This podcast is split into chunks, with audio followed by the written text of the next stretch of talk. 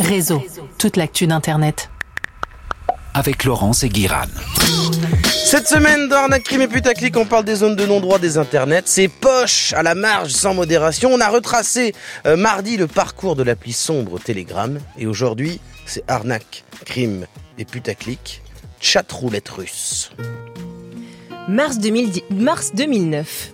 Un ado américain nommé Leaf K. Brooks décide de créer un forum de discussion. Omegle, un simple chat, même pas beau, où on se connecte, euh, pas avec des amis, mais des inconnus, sans savoir qui c'est, juste en sélectionnant un centre d'intérêt. Omegle va changer Internet et la vie d'un jeune homme à l'autre bout du monde.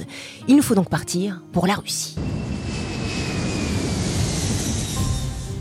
Novembre 2009, à Moscou, Andrei Ternovski s'ennuie. Il a 17 piges, se fout du lycée et passe beaucoup de temps à bidouiller son ordinateur et à traîner sur Internet. Il est hacker depuis qu'il a 11 ans et il discute avec des potes souvent sur Skype. Puis il découvre Omegle et il se dit que lui aussi, il pourrait coder un site web.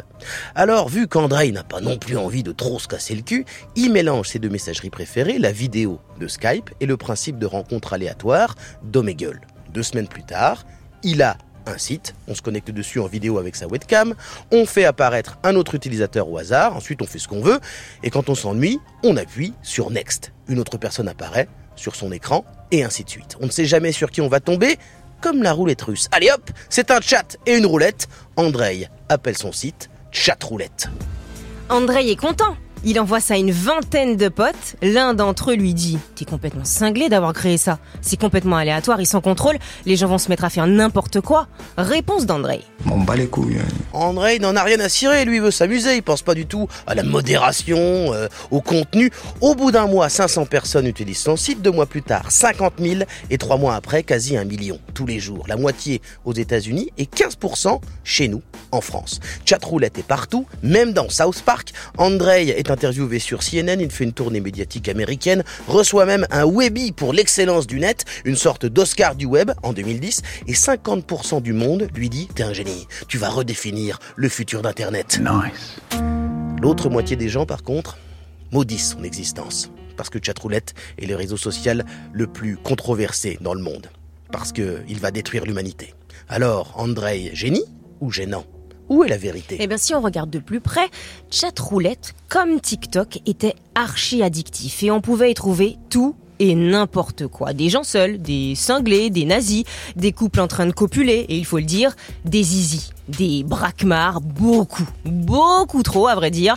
Au pic du trafic de chatroulette, 50 000 pénis intempestifs par jour déboulaient sur les écrans, d'où le scandale mondial. Sans aucune modération, Chatroulette était une petite boutique des horreurs, sans aucun filtre, et donc on y voyait beaucoup d'attentats à la pudeur, du morbide, du gore, du dégueu, mais pas que. En cette année 2010, alors que les réseaux sociaux se professionnalisent, Chatroulette était une sorte de défouloir, une cour de récré pour les sales gosses.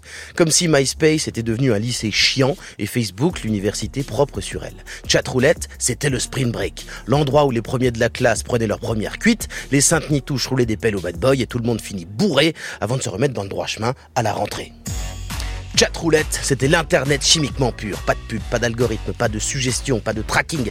Si on voyait une quéquette, un ibar, un nazi, on le dégageait en appuyant sur Next et on nous proposait pas 500 kiki ou une brochette infinie de facho à la suite, après. Et puis il y avait de doudingos, comme l'homme banane qui dansait, le mec qui imitait Miley Cyrus en slip sur une corde ou bien Merton, un mystérieux pianiste en capuche qui se mettait à chanter au piano de manière improvisée sur ce qu'il voyait. Dude in a white tank top, Et living.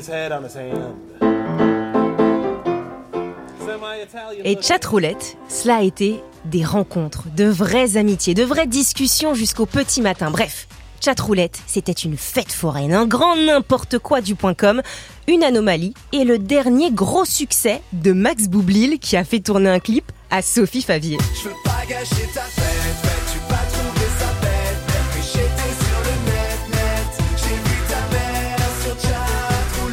Quelle vie Quelle vie Mais il y a une chose que Chatroulette n'était pas, c'était le futur d'Internet.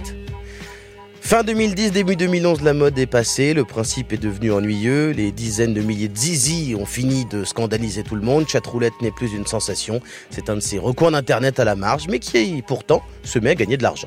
Andrei, après autant d'expositions, n'a pas de mal hein, à trouver des financements. Son site garde un trafic conséquent, mais ne fait pas la une de la presse. Plus, en tout cas.